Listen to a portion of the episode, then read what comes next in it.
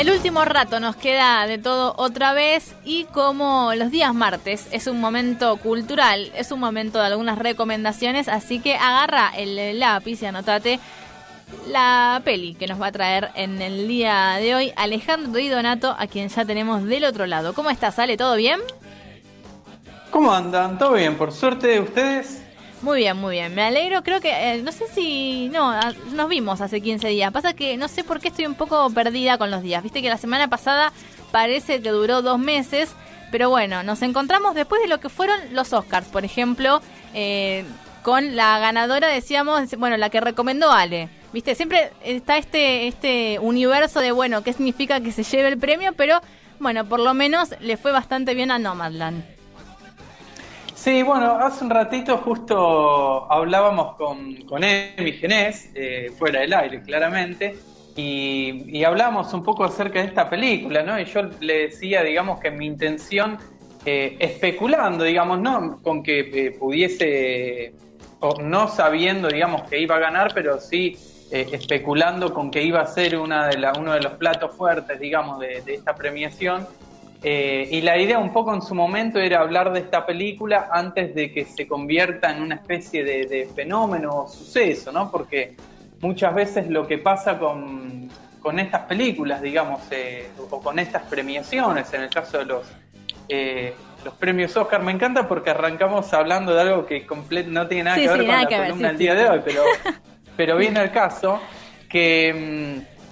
Que nada, a mí me parece que este tipo de, eventos y de premiaciones, y más en los últimos años, es como que está eh, teñido, muy atravesado por una cuestión de, corrección política, ¿viste? Y eh, yo en su momento, digamos, dije, bueno, hablemos de esta película ahora porque después como que se desvirtúa un poco la, cuestión, ¿viste? Es como que eh, muchas veces para mí lo, que pasa también es que se confunde, digamos, y películas que, tienen cierta trascendencia en este tipo de, premiaciones pasan a ser, eh, o, se relaciona, digamos, su presencia en, estas, en estos eventos con eh, una supuesta calidad artística. Y yo no sé hasta qué punto, digamos, lo que se premia eh, en realidad es la calidad artística, justamente, ¿no? Y hablábamos con Emi también que para mí una de las grandes ausentes de, de, esta, de este evento de, este domingo pasado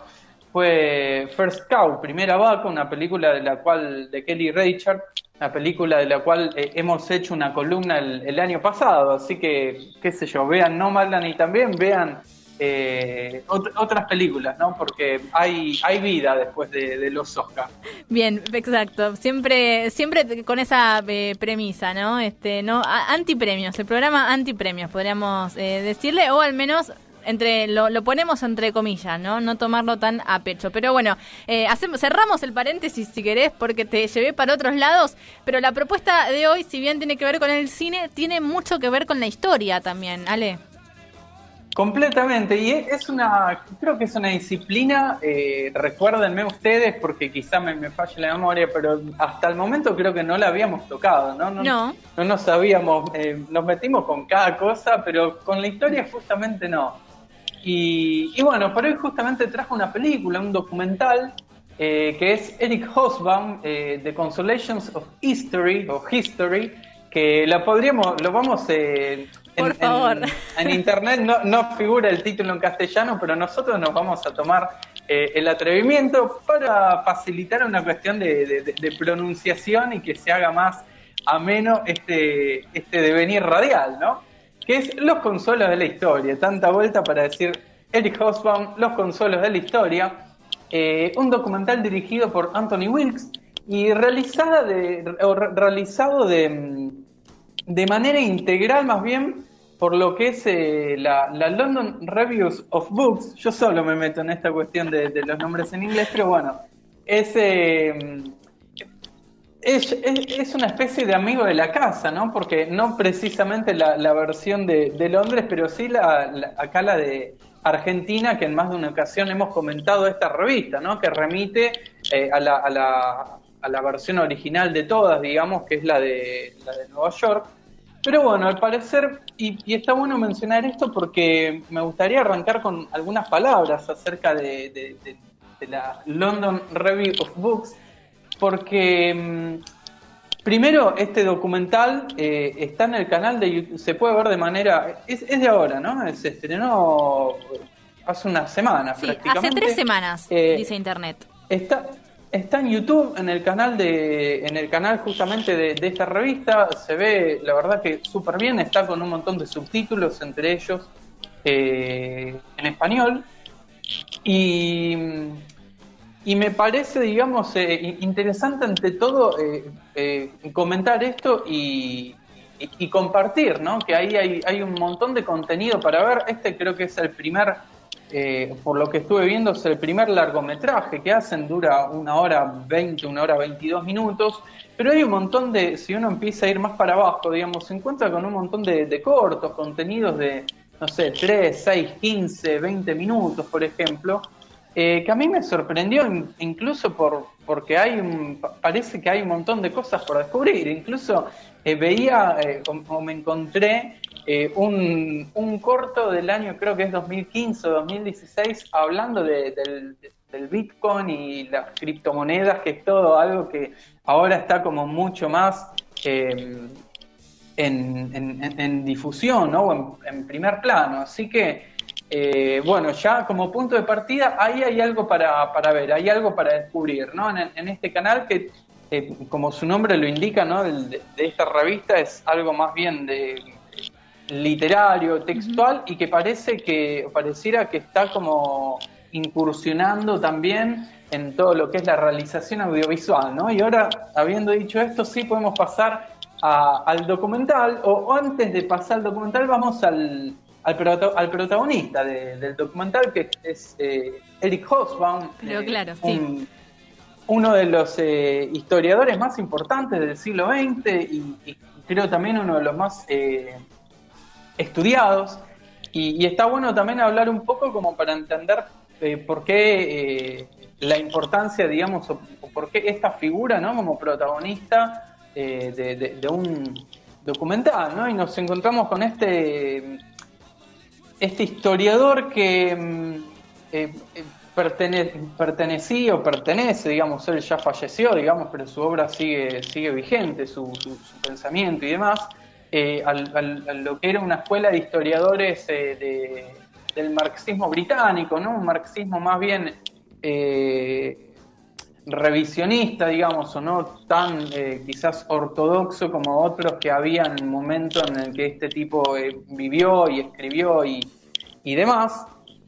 Pero bueno, lo interesante o lo más destacado, lo que hay que, lo que hay que saber, digamos, es que lo que él hace, digamos, es abordar cuestiones eh, historiográficas desde el marxismo, ¿no? Principalmente poniendo el foco quizás en, eh, en el papel que ocupan las clases populares en la historia eh, y, principalmente, digamos, a partir de lo que es la Revolución Francesa, el comienzo de la Revolución Industrial, fines del siglo XVIII, pero antes de pasar a, profundizar un poco en, esta, en estos estudios que, que él hace, hay que decir también que se trata de un historiador accesible, ¿no? Es decir, eh, maneja, maneja conceptos complejos, digamos, eh, propios de quizás de, em, de cierta erudición del espacio académico, digamos, pero eh, los transmite con claridad, es decir, los, los em, eh, la difusión que, se da es con una, con una claridad pocas veces vista, ¿no? Y me parece que esto eh, no solo está vinculado quizás a una cuestión estilística del mismo Hobsbawm, sino también una cuestión eh, de, de, decisión intelectual y política, ¿no? Porque pienso yo, si él, va a abordar la historiografía desde un abordaje, valga la redundancia, marxista, está bueno, digamos, que ese abordaje pueda llegar a la mayor cantidad de gente posible, ¿no? Y qué mejor, eh, para esto es necesario, digamos, hacerlo con, eh, con claridad, justamente. Hola, Ale, ¿cómo estás? ¿Cómo estás? ¿Todo bien?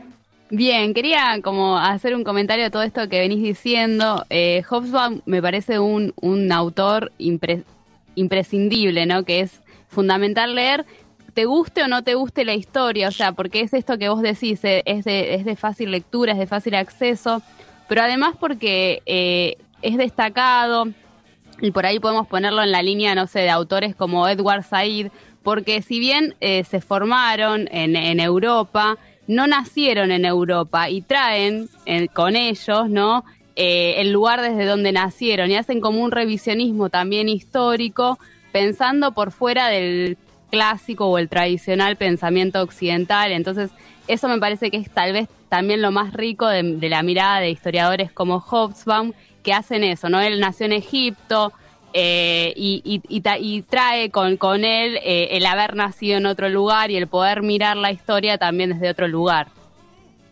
Sí, sí, totalmente. Y, mm, a ver, em, ese es complejo, digamos, porque el, tipo, el, primero que,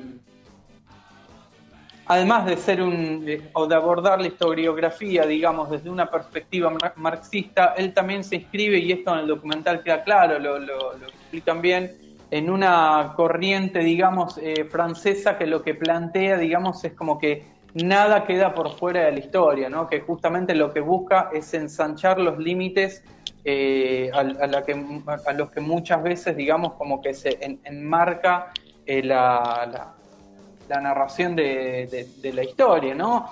Eh, uno agarra los, los libros de los libros de Hoffman, por ejemplo, la historia del siglo XX, y se encuentra con capítulos destinados a las artes, la cultura, sociedad, un montón de, de, cuestiones que muchas veces es difícil encontrar en otros abordajes también de, la historia, ¿no? Y, otra de las, eh, de las cosas, digamos, que me parecen que hacen de, de, esta, de este autor alguien tan importante, que me parece que tenía también una, una, capacidad intelectual muy, muy fuerte en el sentido de que podía leer la historia en, eh, casi en tiempo presente, ¿no? Ale, y... por ejemplo, sí. No, que esto por ahí de, de, la historia en tiempo presente eh, va haciendo ya hablando propiamente ¿no? de, la película, del documental, un, un, contrapunto, ¿verdad? Entre lo que era bueno el recorrido propio más biográfico de, de Hobsbawm con la historia ¿no? que, él, que relata también en su rol de historiador. Bueno, la película, pasando, digamos, a eh, hablar un poco de, la película en sí, digamos, eh, está buena, digamos, porque el, punto de partida, lo que propone como punto de partida, es justamente trazar un, paralelismo entre la historia eh, en general, digamos, y al mismo tiempo la historia personal de Hobson, es decir, su vida, ¿no? Él eh, nace en 1917 en, Egipto, como, dice Reggie, es decir, en, medio de la Primera Guerra Mundial, ¿no? Después crece en, en, Alemania en los años 30, digamos, de, y vive, digamos, de, es protagonista del ascenso al poder de Hitler, por ejemplo. después se muda a Gran Bretaña, se, se inscribe al Partido Comunista, es es protagonista también de manera involuntaria, si se quiere, de la Guerra Fría, porque eh, en un momento se cuenta cómo el, el MI5, que es el servicio de, seguridad de, Gran Bretaña, eh, lo, espía, digamos, eh, pensando al mismo tiempo que él a su vez es un, es un espía, ¿no? después, bueno, esto también creo que mm, otra de las cosas copadas, digamos, que, que, observé en la película es que hay una especie de puente, digamos, que se traza entre la labor propia de un historiador y la película en sí, en el sentido de que la película está llena de, eh, fuentes, hay entrevistas a especialistas, hay entrevistas a personas cercanas como quien fue eh, su segunda esposa, la, madre de sus hijos y demás. Eh, también hay un acceso a todos estos archivos eh, documentales del Servicio de, Seguridad eh, Británico y, también, digamos, me parece importante, yo esto no sé si es que lo, hicieron de manera intencional o, se trata de una coincidencia, pero creo que hay una... Hay un, hay un correlato, digamos, entre lo que es la obra de, de, su estilo y, el estilo de la película en sí, en el sentido de que eh, transmite en, un lenguaje propio del audiovisual, digamos, las claves de la obra de, de Hosbaum, pero al mismo tiempo fila al, estilo de, este historiador, porque maneja conceptos complejos, digamos, pero explicados con, eh, con claridad. Y no solo, digamos, con estos acontecimientos que mencionaba de los primeros años de la vida de, eh, de sino después cuando se, se, enfoca en lo que quizás son las obras más importantes que él, que él escribe, que es la, trilogía de las eras, eh, que, son la era de la revolución, eh, la era del capitalismo y la era del imperio, y no solo, digamos, explican qué contexto de su vida las escribe, sino que también nos cuenta un poco de qué trata cada una de, estas obras, cuál es la, cuáles son las tesis, digamos, de, de las que parten y, que trabajan, y mismo cómo se inscriben estos análisis o, la influencia que generan estos textos en el devenir histórico de su propia época, ¿no? Eh, y después, bueno, con la historia del siglo XX, que vendría a ser como la... la eh, yo no sabía, ¿eh? pero el, título en inglés de este libro es La Era de los Extremos, es decir, que vendría a, completar esta idea de trabajar con el concepto de eras y, retomo lo que decía antes, ¿no? De, la, de su capacidad de leer la historia en tiempo presente, porque este libro, digamos, el, de la historia del siglo XX es famoso, digamos, por esta idea del siglo XX corto, eh, que comienza con, con, el surgimiento de la Primera Guerra Mundial y que termina con la, la, caída del muro de Berlín y la disolución de la Unión Soviética. Y este texto él lo escribe, o lo publica, mejor dicho, en 1995, es decir, este análisis que hace no es que lo hace ahora, no sé, en 2020 o 2015, 20, 30 años después, sino que lo hizo en su momento. Muy contemporáneo. Me parece que habla de, una, de una capacidad eh, superlativa y, elevada, ¿no? Eh, y después, digamos, redondeando, ya si, si se quiere, digamos, eh, me parece que la pregunta que me hago siempre, ¿no? ¿Por qué recomendar esta obra? ¿Por qué recomendar que, se vea esto, en este caso, este documental? De más está decir, digamos, que para los interesados en la historia y demás, eh, claramente la van a pasar bien viendo este documental, pero me parece que igual, eh, en principio, digamos, tiene dos méritos muy puntuales, que eh, son la, narración de la vida de, de, que por momentos nos aporta eh, situaciones completamente singulares como esta de que el, tipo era seguido y tomado por, por un espía cuando en realidad era un intelectual que dedicaba su vida a leer y a escribir y a dar clases, ¿no?